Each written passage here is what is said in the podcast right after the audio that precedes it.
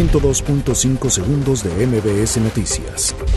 La Secretaría de Salud reportó que en las últimas horas se confirmaron 163 casos de COVID-19, con lo que suman 1.378 infectados, 37 muertes y 3.827 son considerados como sospechosos.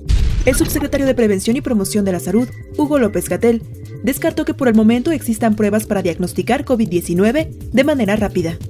La jefa de gobierno, Claudia Sheinbaum, informó que en la Ciudad de México no se ha decretado ley seca derivado de la emergencia sanitaria por COVID-19. La pandemia del COVID-19 llegó a Toluca, capital del Estado de México, donde la noche del miércoles fueron confirmados los primeros siete casos positivos de coronavirus y se tienen más de 40 sospechosos.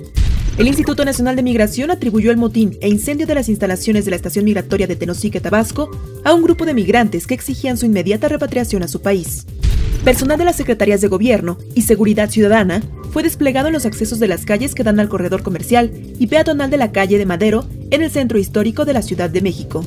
El Metro de la Ciudad de México reforzará la capacitación del personal operativo luego de que se dio a conocer que el choque entre dos trenes, registrado el pasado 10 de marzo en la estación Tacubaya de la línea 1, había sido por un error humano.